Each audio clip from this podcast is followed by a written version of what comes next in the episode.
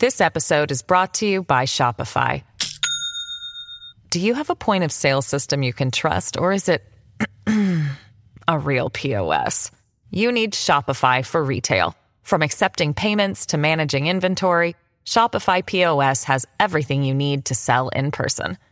Go to shopify.com slash system, all lowercase, to take your retail business to the next level today. That's shopify.com slash system. Die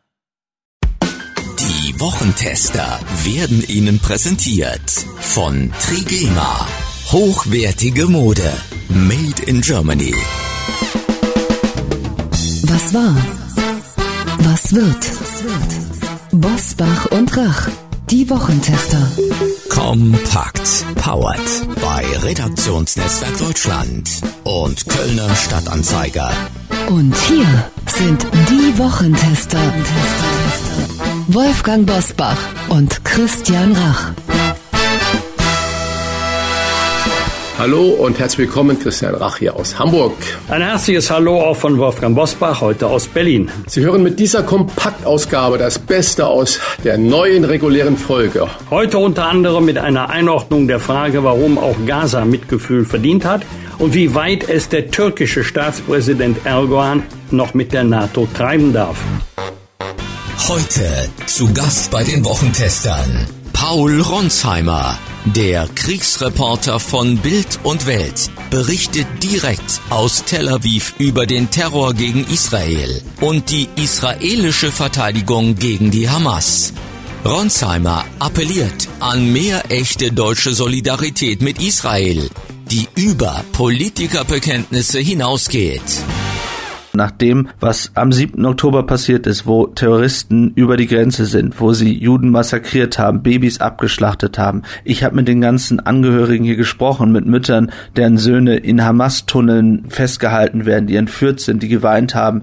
Ich habe mit einer Mutter geredet, die ihre Tochter auf dem Musikfestival verloren hat. Also ich glaube, nach dem, was da passiert ist, moralisch so klar, dass viel mehr Deutsche in der Masse, aber auch in der Prominenz hätten klar machen müssen, was dort passiert ist und ihre Solidarität gegenüber Israel ausdrücken müssen. Das ist nicht passiert und das wird auch, glaube ich, Israel uns nicht vergessen. Also klar sieht man die Reaktion aus der Politik, aber wenn ich mit Juden in Deutschland spreche, die dann Angst haben, ins Fitnessstudio zu gehen, weil dort überall äh, sie bepöbelt werden oder es Schriftstücke gibt, dann sind das Dinge, die die Menschen nicht mehr aus dem Kopf bekommen und das macht mich sehr traurig. Professor Dr. Volker Limroth, der Chefarzt und Präventionsmediziner, bewertet die Viren und Infekte in diesem Winter. Heute bei den Wochentestern. Wie viel Angst sollten wir noch vor Corona haben? Wahrscheinlich ist in diesem Winter wieder wie früher auch die Gruppe der Influenza-Viren viel, viel wichtiger als unsere Covid-Varianten. Covid ist eigentlich durch die hohe Durchseuchung vom Tisch. Die Varianten sind zwar sehr infektiös, aber nicht sehr pathogen, führen zu milden Verläufen und die Infektion zu gutem immunologischen Schutz. Deswegen, auch weil wir mit dem Tragen der Masken in den letzten zwei Jahren uns natürlich sehr gut vor Influenza-Viren geschützt haben, sind wir potenziell von der Immunisierung da so ein bisschen ins Hintertreffen geraten. Deswegen ist es jetzt auch keine Raketenwissenschaft vorherzusagen, dass das Problem für uns und auch für unsere Krankenhäuser die Influenza-Viren sein werden. Die vollständigen Gespräche mit Paul Ronsheimer und Professor Dr. Volker Limroth hören Sie in unserer regulären Folge. Vorab im Wochentester Club und freitags ab 7 Uhr auf allen Podcast-Plattformen. Wolfgang Bosbach und Christian Rach sind die Wochentester. Tester, Tester. Werbung. Aufmerksame Hörerinnen und Hörer der Wochentester wissen sofort Bescheid, wenn ich das Stichwort 100% Made in Germany nenne, denn wir haben wieder ein exklusives Angebot für Sie von Trigema, Deutschlands größtem Hersteller von Sport- und Freizeitbekleidung. Wir haben Trigema auf die Probe gestellt und sind überzeugt. Top-Qualität zum fairen Preis wird auch Ihnen gefallen. Trigema Textilien entsprechen unter anderem der strengen Ökotex Made in Green Richtlinie. Mit einem geringeren Wasserverbrauch bei der Produktion, weniger Einsatz von Chemie, eigener Stromgewinnung und kürzeren Transportwegen. Damit übertrifft das Familienunternehmen in Burladingen die Umweltstandards der Branche und es sorgt für erstklassige Sozialstandards. Denn während Innovation die erfolgreiche Entwicklung guter Produkte bedeutet, ist es für die Familie Grupp gleichzeitig eine Selbstverständlichkeit, die Arbeitsplätze auf der Schwäbischen Alb zu garantieren. Immer wieder diskutieren wir hier bei den Wochentestern über Werte und unternehmerische Verantwortung. Beides ist keine Selbstverständlichkeit mehr in der Wirtschaft, doch für Trigema sind diese Werte seit langem Ehrensache. Seit 1969 gibt es im Unternehmen weder Kurzarbeit noch betriebsbedingte Entlassungen. Und eines ist mir an dieser Stelle ebenfalls wichtig zu erwähnen. Trigema liefert mit dieser Werbung auch einen wesentlichen Beitrag, dass Sie, liebe Hörer und Hörerinnen die Wochentester gratis hören können. Nachhaltige Produktion und soziale Verantwortung und Textilien made in Germany, die man gerne trägt. Unser Tipp, testen Sie Trigema doch einmal zum Vorzugspreis. Mit dem Rabattcode Wochentester 10 sparen Sie 10% auf Ihren gesamten Warenkorb im Trigema Online-Shop und erhalten zusätzlich kostenlosen Versand innerhalb Deutschlands. Den Online-Shop erreichen Sie im Internet unter trigema.de slash Wochentester. Alle Informationen zum exklusiven Wochentester-Rabatt von Trigema finden Sie selbstverständlich auch in unseren Show Notes. Wie war die Woche? Wolfgang Bosbach und Christian Rach sind die Wochentester. Auf das Massaker der radikal-islamistischen Palästinenser-Organisation. Ich habe immer ein Problem, äh, das als Organisation zu begreifen oder zu beschreiben. Ich meine damit natürlich die Hamas und das Massaker an mindestens 1400 israelischen äh, Zivilisten folgte Israels Antwort mit der Bombardierung des Gazastreifens. Mehr als 200 Israelis sollen von der Hamas noch als Geiseln gefangen gehalten werden. Nach UNICEF-Angaben wurden in Gaza bislang allein 3450 Kinder getötet. Wolfgang, das sind die Fakten. Wenn wir jetzt äh, über den Grad sprechen, wie schon am Anfang anmoderiert, ja, aber und nie wieder und über die Frage, ob man Tote gegeneinander aufrechnen kann. Die islamistische Hamas, also die Terrororganisation Hamas, baut ihre Terrortunnel in Gaza gezielt in Wohngebieten und provoziert damit natürlich ganz bewusst Opfer auch in der Zivilbevölkerung. Und äh, Israel hat ja, das muss man auch denen zugutehalten, vor Bombardierung dieser Gebiete Flugblätter abgeworfen und die Zivilbevölkerung aufgefordert, verlasst dieses Gebiet, weil wir werden dieses Gebiet angreifen. Wie sieht denn unter diesen widrigen Voraussetzungen eine angemessene Selbstverteidigung Israels überhaupt aus? Kann das gelingen? Also völkerrechtlich kann man das äh, einfach erklären. Israel darf diejenigen Mittel einsetzen, die notwendig sind, um die Gefahr, die vom Gazastreifen, genauer gesagt von der Hamas ausgeht, auf Dauer zu unterbinden. Aber, und das ist äh, die große Gefahr, aber die Hamas ist so eng mit der Zivilbevölkerung im Gazastreifen verwoben und benutzt auch die Zivilbevölkerung ganz zielgerichtet als Schutzschild, dass man dort mit Sicherheit davon ausgeht, so makaber sich das anhört, je höher die Zahl der zivilen Todesopfer ist, desto eher wird der, der Westen an seiner Strategie zweifeln, desto eher wird es Kritik an Israel geben, desto eher wird Israel zurückschrecken, diejenigen Waffen einzusetzen, die tatsächlich notwendig wären, um den Angriff dauerhaft zu unterbinden. Denn bei den Tunneln handelt es sich nicht um Tunnelanlagen, die na, wenige Meter unter der Erdoberfläche geschaffen worden sind. Diese Tunnel finden sich teilweise in einer Tiefe von 30 Metern unter der Erde. Es sind auch keine Kriechtunnel sondern diese Tunnel können nicht nur begangen, sondern auch mit Fahrzeugen befahren werden. Und dann brauchst du eine, äh, eine, eine Waffe, die in der Lage ist, in dieser Tiefe den Tunnel zu sprengen. Oder, das gibt es auch, man benutzt Munition, wo chemische Reaktion freigesetzt wird, mit der Folge, äh, dass äh, dieser Tunnel unpassierbar wird. Aber du hast ja die Frage des Mitleids angesprochen. Für mich persönlich gilt, selbstverständlich darf man Mitleid haben mit unschuldigen Opfern auf beiden Seiten. Ich selber käme auch nicht auf den Gedanken zu sagen, man darf nicht um äh, die unschuldigen Kinder im Gazastreifen trauern, weil von dort der Angriff auf Israel am 7. Oktober 2023 gestartet wurde. Es ist immer eine Tragödie, wenn Menschen, ob groß oder klein, zu Schaden kommen oder gar ihr Leben verlieren, ihr Haus, Hab und Gut, die selber überhaupt keine Verantwortung, geschweige denn Schuld für das Massaker der Hamas tragen. Du hast gesagt, die zweifelhaft wohl keine Schuld an dem Massaker der Hamas tragen. Wenn ich Diskussionen bei uns über unsere Vergangenheit in Deutschland sehe und viele Diskussionen auch mit vielen jüngeren Menschen erlebt habe oder ich auch meine Großeltern und Eltern gefragt habe, Menschenskinder, wie seid ihr denn miteinander? Habt ihr nichts mitbekommen? Bei der Nazi-Zeit über diese Entwicklung. Habt ihr das nicht gespürt? Habt ihr das nicht gesehen, wie Menschen verschleppt wurden? Frage ich mich natürlich auch im Gazastreifen, wenn dieses Tunnelsystem, das, was ich ja nur aus den Nachrichten alles sehe und höre, so weit verzweigt ist, bedeutet das ja eine immense Arbeit, die da hinten dran steckt. Da werden ja Kubikmeter, tonnenweise Sand, Geröll aus der Erde geschafft. Das muss ja irgendwo hin. Und wenn das unter Krankenhäusern Tunnel sind und unter Wohnhäusern und Schulen die Tunnel und die Lagerstätten sind, wie kann es sein, dass die Bevölkerung das nicht mitbekommt? Das frage ich mich bei der ganzen Diskussion, ohne eine Schuld irgendwie zu postulieren oder zu sagen, Menschenskinder, ihr könntet doch eingreifen. Und daraus kommt die nächste Frage, was bedeutet denn für dich Mitgefühl mit Gaza zu haben? Wie kann man dieses Mitgefühl trotz der Solidarität mit Israel ausdrücken?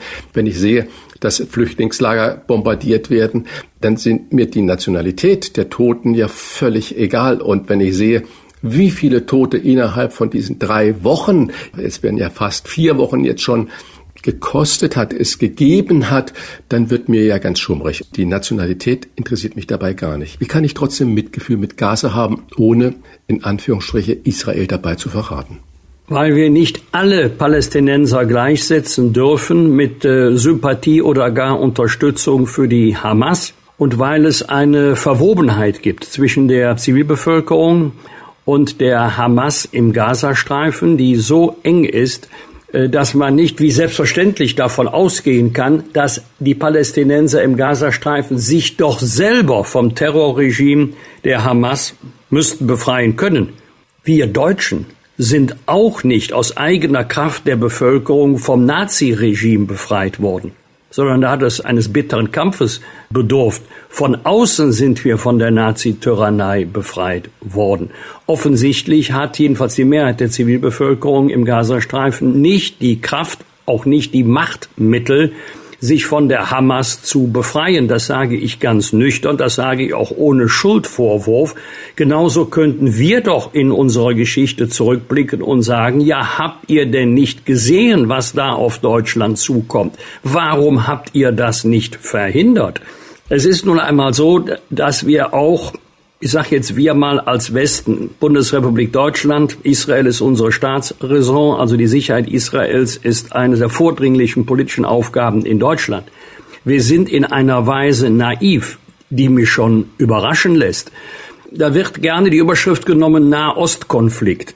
Ich empfehle mal Klartext. Es geht darum, dass nicht alle, aber einige Länder in der Region, insbesondere der Iran und ähm, die Hisbollah und die Hamas allemal nur ein einziges Ziel haben, nämlich Israel zu vernichten, auf Dauer zu zerstören. Das ist etwas anderes, als wenn Nachbarn einen Konflikt haben, den man auf politischen, diplomatischen Wege im Zuge eines Kompromisses lösen kann zwischen Existenzrecht Israel und der Vernichtung Israels. Wo soll da der Kompromiss liegen? Die halbe Vernichtung. Wir tun immer so, auch bei uns in Deutschland, dass wir versuchen, so die Schweiz zu sein, einigermaßen neutral, ja, aber einerseits, andererseits. Nein, die Hamas, die Hisbollah und andere, der Iran wollen die Zerstörung Israels. Das muss man in unsere Köpfe, dass das das Ziel ist und nicht die Verbesserung von Lebensbedingungen von Palästinensern oder Arabern in bestimmten Regionen Israels. Das ist ja nur ein Thema. Es gibt ja auch innenpolitische Entscheidungen in Israel, die sind umstritten. Dazu gehört die Siedlungspolitik, dazu gehört die Justizreform, die Hunderttausende auf die Straße getrieben hat. Aber es ändert dort nichts an dem Grundkonflikt. Und dieser Grundkonflikt ist nun einmal Existenzrecht Israel, ja oder nein. Und wer da glaubt, er könnte Hamas, Hisbollah und Co. mit viel diplomatischem Geschick auf den Weg bringen, äh, Israel und das Existenzrecht Israel anzuerkennen, und zwar auf Dauer, der irrt gewaltig. Weltweit kleben derzeit an Litfaßsäulen Vermisstenplakate der mehr als 200 aus Israel von der Hamas nach Gaza verschleppten Geiseln. Die Porträts sollen an den barbarischen Terror der Hamas erinnern. Ausgerechnet in Berlin wurden einige Plakate nun von der Polizei entfernt mit dem offiziellen Verweis auf einen Verstoß gegen das Pressegesetz, weil auf den Plakaten das Impressum, also wer ist Herausgeber der Plakate, fehlt. Christian. Staatsräson mit Israel ist das sicherlich nicht. Was ist es sonst? Korrekte Polizeiarbeit oder Übereifer oder gar eine Kapitulation vor den Hamas-Unterstützern, weil sie durch diese Plakate provoziert werden könnten. Wenn es nicht so bitter ernst wäre, ich hätte diese Woche, als ich das gelesen habe, schallend lachen müssen, wo ich sage, da wird in den Innenstädten randaliert, da wird an Halloween die Polizei wieder angegriffen, da werden Stadtteile verwüstet und man kriegt es nicht in den Griff und die Leute, die man dann hat, äh, da wird der Finger gehoben und wird gesagt, du, du, du, das darfst du aber nicht. Und dann werden von der Polizei Plakate mit diesen als Geisel gefangenen Menschen entfernt mit dem Hinweis aufs Presserecht. Ich meine, äh, nun Gott sei Dank hat die, die Polizeipräsidentin in Berlin rudert gerade so zurück und sagt, wir werden es prüfen. Also das ist immer der übliche Sermon, den man dann hört, wir werden es prüfen, was da falsch gelaufen ist. Ah, es ist einfach unsäglich, wie wir uns da verhalten und äh, ich würde am liebsten so eine Aktion ungeschehen machen. Und ja, ich glaube, wir haben unglaublich viel Angst vor dem, was da passieren kann. Aber wenn wir sagen, äh, die Sicherheit Israels ist Staatsräson in Deutschland und wir uns dann auf Presserecht, äh, weil da im Impressum irgendwann nicht steht, bei diesen Plakaten berufen, dann ist es mit dieser Bekenntnis Staatsräson äh, nicht weit her. Also es ist ein unsägliches Kapitel und es ist beschämend, dass das wieder ausgerechnet auch in Berlin passiert daran denken sollten, dass sich unter den Geiseln auch deutsche Staatsbürgerinnen und Staatsbürger befinden, für die wir ja auch Verantwortung tragen, dass sie jetzt äh, den Kampf lebend überstehen und wir sie noch retten können. Es ist ja auch schon eine Geisel, eine, eine deutsche Geisel ermordet, genauer gesagt, Shani Luk, genauer gesagt, enthauptet worden. Also sie befinden sich in allerhöchster Gefahr und da will man die Öffentlichkeit wachrütteln. Ich weiß es nicht, kann es ja nicht beweisen, aber ich kann mir eigentlich nicht vorstellen, dass die Polizei an einer solchen Litfaßsäule vorbeigefahren ist, hat die Plakate gesehen und hat dann gesagt, jetzt wollen wir doch einmal gucken, ob auf diesen Plakaten, also diesen Vermisst-Plakaten, ein Impressum steht, ja oder nein. Aus dem Wagen hinaus kannst du das ja gar nicht sehen. Also das glaube ich nicht, sondern ich glaube eher, dass man jetzt eine rechtliche Rechtfertigung sucht, weil man ähm, die Plakate abgerissen hat, um diejenigen nicht zu provozieren, die schon seit einigen Wochen Randale machen. Nicht nur, aber gerade in Berlin. Und oftmals, das hat jetzt nichts ausschließlich mit dem jetzigen Konflikt zu tun, oftmals verkaufen wir in Deutschland Kapitulation als Deeskalation.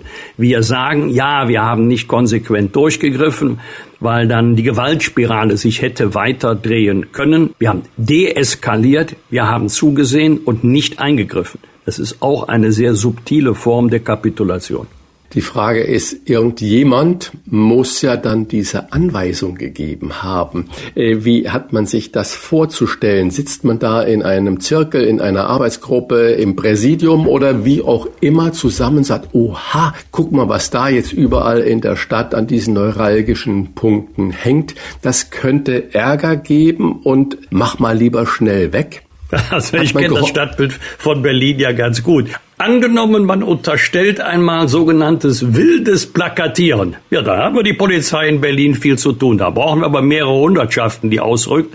Wenn da alle Plakate in ganz Berlin abgerissen werden sollen unter der Überschrift wildes Plakatieren und hier fehlt das Impressum und wir müssen mal nachgucken bei allen Plakaten, wo man wild Plakatieren unterstellen kann, ob die ein Impressum haben.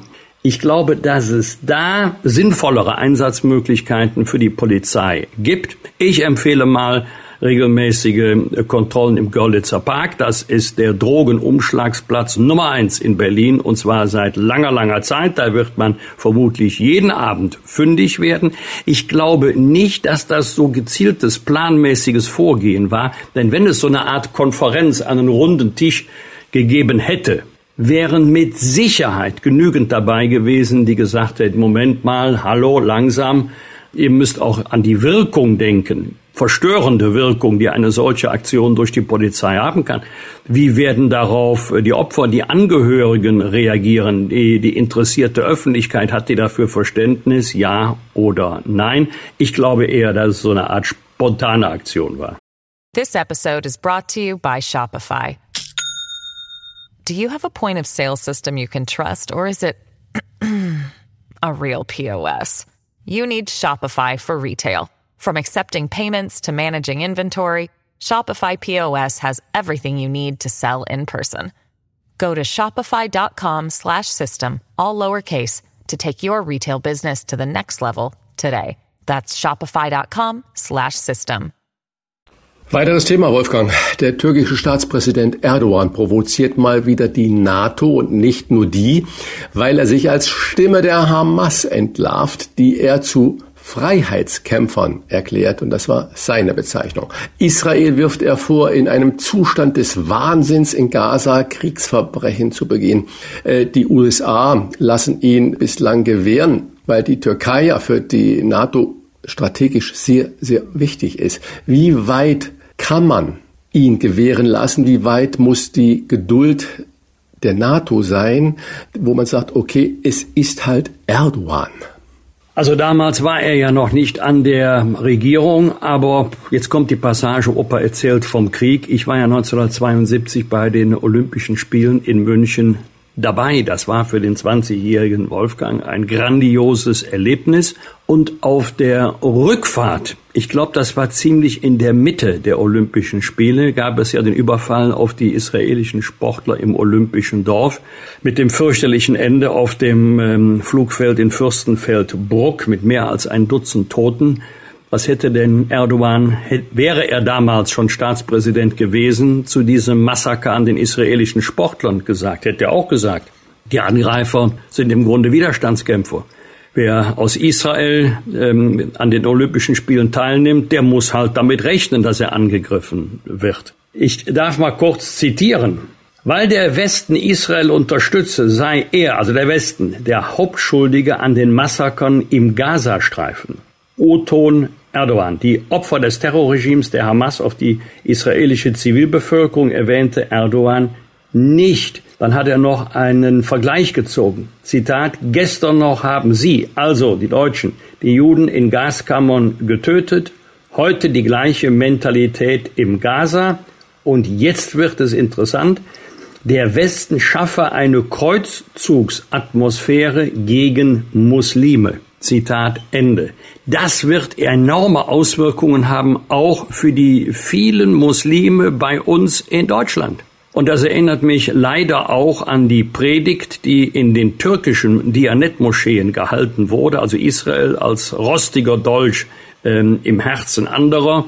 Und ähm, das wird Auswirkungen haben auch auf die Haltung der bei uns lebenden Muslime, die aus der Türkei stammen oder noch türkische Staatsangehörige sind. Das kann dem, dem inneren Frieden in unserem Lande nicht dienen, denn viele lassen sich nach wie vor beeindrucken von Erdogan, seinen Reden und der Politik seiner Partei.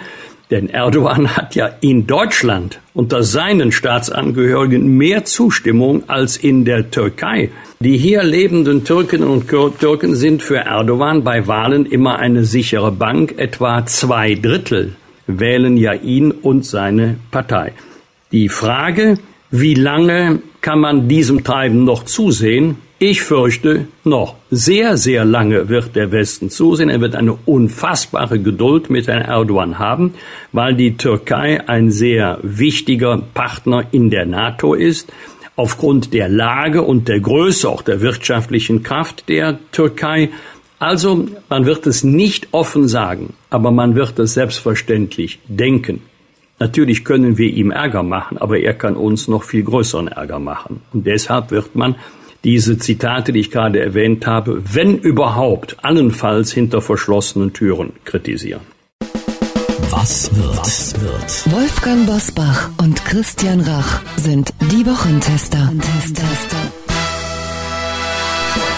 Oft gehen ja die Partner und Partnerinnen der Politiker und der Politikerinnen, ich sage es jetzt ganz bewusst in dieser doppelten Nennung, ein bisschen unter. Und als äh, interessierter Beobachter äh, frage ich mich häufig, wie findet denn überhaupt noch ein partnerschaftliches Leben, eine Beziehung, eine Familie statt, wenn man 100 Stunden in der Woche politisch aktiv ist und noch in Talkshows und Sendungen gibt und sich permanent erklären muss. Und deswegen mal ein Hinweis auf einen Geburtstag einer Politikergattin.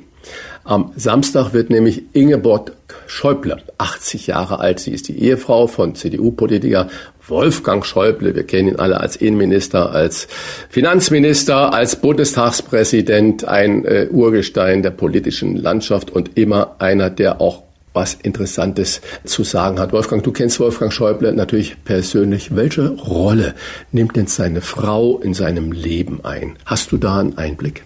Eine sehr, sehr wichtige Rolle. Die klassische Formulierung, Christian, lautet ja, die Frau an seiner Seite. Das heißt umgangssprachlich formuliert wie sie läuft mit oder sie ist dabei.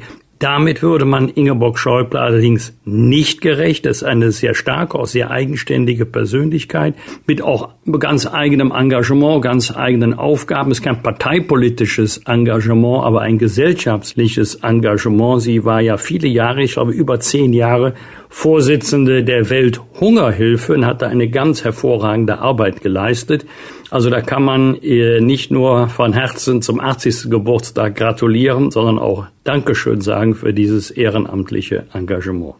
Am Sonntag vor 30 Jahren hat der Bundesrat die bundesweite Einführung des grünen Pfeils beschlossen. Das Verkehrsschild aus der ehemaligen DDR ermöglicht das Rechtsabbiegen an roten Ampeln. Christian. Barbara Schönenberger hat kürzlich gesagt, sie erkläre allen Taxifahrern die Bedeutung des grünen Pfeils. Wie ist das bei dir? Tust du das auch oder nutzt du selber den grünen Pfeil? Also wenn ich mal Hamburg sehe, ich weiß noch, damals hat der CDU-Senat unter Ole von Beust, glaube ich, den grünen Pfeil eingeführt. Die meisten dieser grünen Pfeile sind verschwunden aus dem Straßenbild an den Kreuzungen. Und mit dem Ausbau des Fahrradwegesystems macht es mir Angst weil ich mich als Autofahrer und auch als Fahrradfahrer, ich fahre in der Stadt immer unglaublich viel Fahrrad, fahre fast nur mit dem Fahrrad in mein Büro, versuche in den meisten Fällen an die Verkehrsregeln zu halten. Ich dann aber als Autofahrer, wenn ich den grünen Pfeil benutze, mir nie sicher bin, wie die Fahrradfahrer agieren. Insofern ist es ein Relikt aus der Zeit, wo man versucht, den Verkehr flüssiger zu machen. Diese grüne Pfeile sind auch nur noch verschämt und verdeckt in irgendeiner Ecke an der Ampel klein zu sehen. Das heißt, äh, ich glaube, es wäre besser, diese Dinge abzuschaffen, weil sie eher Unsicherheit mit sich bringen als das, was vor 20 Jahren mal sinnvoll war, den Verkehr flüssig zu halten, nämlich da, äh, wo man nicht stehen bleiben zu müssen, auch wenn kilometerweit kein Auto kommt, aber die Ampel an Rot ist und man doch nach rechts abbiegen kann. Also äh, zweischneidiges Schwert. Es ist sowieso dieser grüne Pfeil auf dem Rückzug und äh, mir macht er zum Teil über die unkalkulierbare Reaktionen der anderen Verkehrsteilnehmer doch ein bisschen Angst. Du wolltest doch bestimmt jetzt sagen, bei Radfahrern kommt es auf den grünen Pfeil gar nicht an. Die biegen sowieso ab. Die biegen ab, wie sie wollen, ja. Und äh, wenn man da keine Rücksicht drauf nimmt, dann wirst du noch böse beschimpft. Am Sonntag wird die Holocaust-Überlebende Margot Friedländer 102 Jahre alt. Das ZDF widmet ihr am Dienstag um 20.15 Uhr eine große Dokumentation.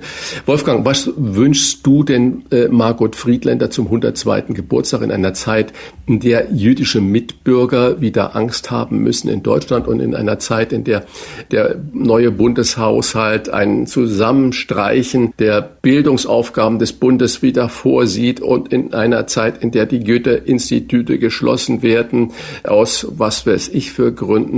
Was wünschst du denn Frau Friedländer? Ich wünsche ihr, dass sie zu Lebzeiten noch sagen kann, dass jüdisches Leben in Deutschland ganz selbstverständlich ist, so wie christliches Leben auch, und dass die Jüdinnen und Juden in Deutschland angstfrei leben können, dass wir Synagogen nicht mehr schützen müssen. Übrigens nicht nur äh, aus bekannten Gründen seit dem 7. Oktober. Im Grunde ist es ja schon seit Jahrzehnten so, dass es äh, nie mehr Judensterne an Haustüren gibt, nie mehr Davidsterne äh, an Plakatsäulen, die erinnern an die bittersten, dunkelsten Kapitel unserer Geschichte. Allerdings füge ich hinzu, gerade vor dem Hintergrund der Ereignisse in den letzten drei Wochen besonders optimistisch bin ich da nicht. Das ungeachtet herzlichen Glückwunsch zu einem Alter, zu dem man nur gratulieren kann, auch vor einer Lebensleistung, die man nur bewundern kann für Margot Friedländer.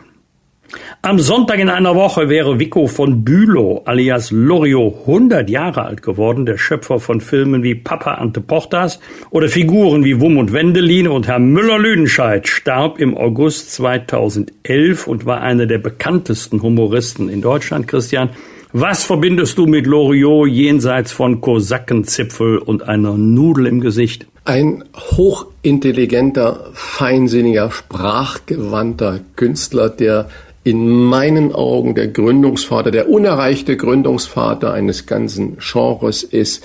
Wenn Loriot Dinge auf die Spitze getrieben hat, dann war das immer mit Sinn und Verstand und es ging nicht nur um den billigen Karlauer oder sonstiges, sondern es war in der Regel oft ein Spiegel äh, den er der Gesellschaft vorgehalten hat, oder auch einfach nur mal ein gespielter Witz. Und das war wunderbar, wen ich so ähnlich sehe und nicht ganz in der Höhe ist Dieter Krebs, der leider ja auch nicht mehr lebt. Ein wunderbarer Humorist und ein äh, wunderbarer Schauspieler. Ja, das sind Köpfe, die fehlen. Es gibt bestimmt die Woche den ein oder anderen Rückblick im Fernsehen zu sehen. Ich werde mir auf alle Fälle da das ein oder andere gemütlich anschauen. Obwohl, Christian, früher war mehr Lametta. Das ist wohl wahr. Und ich habe immer eine Herrenboutique gerne eröffnet. In Wuppertal. In Wuppertal. Dass man das nach Jahrzehnten noch weiß, das zeugt ja von der Qualität von Loro. Die Ente bleibt draußen. Herr Müller-Lüdenscheid. Die Ente bleibt draußen. Herr Müller-Lüdenscheid, ich bade immer mit dieser Ente. Bosbach und Rach. Im Internet diewochentester.de Das waren die Wochentester kompakt mit Unterstützung vom Kölner Stadtanzeiger und dem Relationsnetzwerk Deutschland. Wenn Sie Kritik, Lob oder einfach nur eine Anregung für unseren Podcast haben, schreiben Sie uns auf unserer Internet- und auf unserer Facebook-Seite. Fragen gerne per Mail an kontakt@diewochentester.de und wenn Sie uns auf einer der Podcast-Plattformen abonnieren und liken, freuen wir uns ganz besonders. Alle Informationen zum Wochentester Club finden Sie unter www.diewochentester.de. Danke für Ihre Zeit. Was war? Was wird? Wolfgang Bosbach und Christian Rach sind die Wochentester. Ein Maßgenau Podcast. Powered bei Redaktionsnetzwerk Deutschland und Kölner Stadtanzeiger.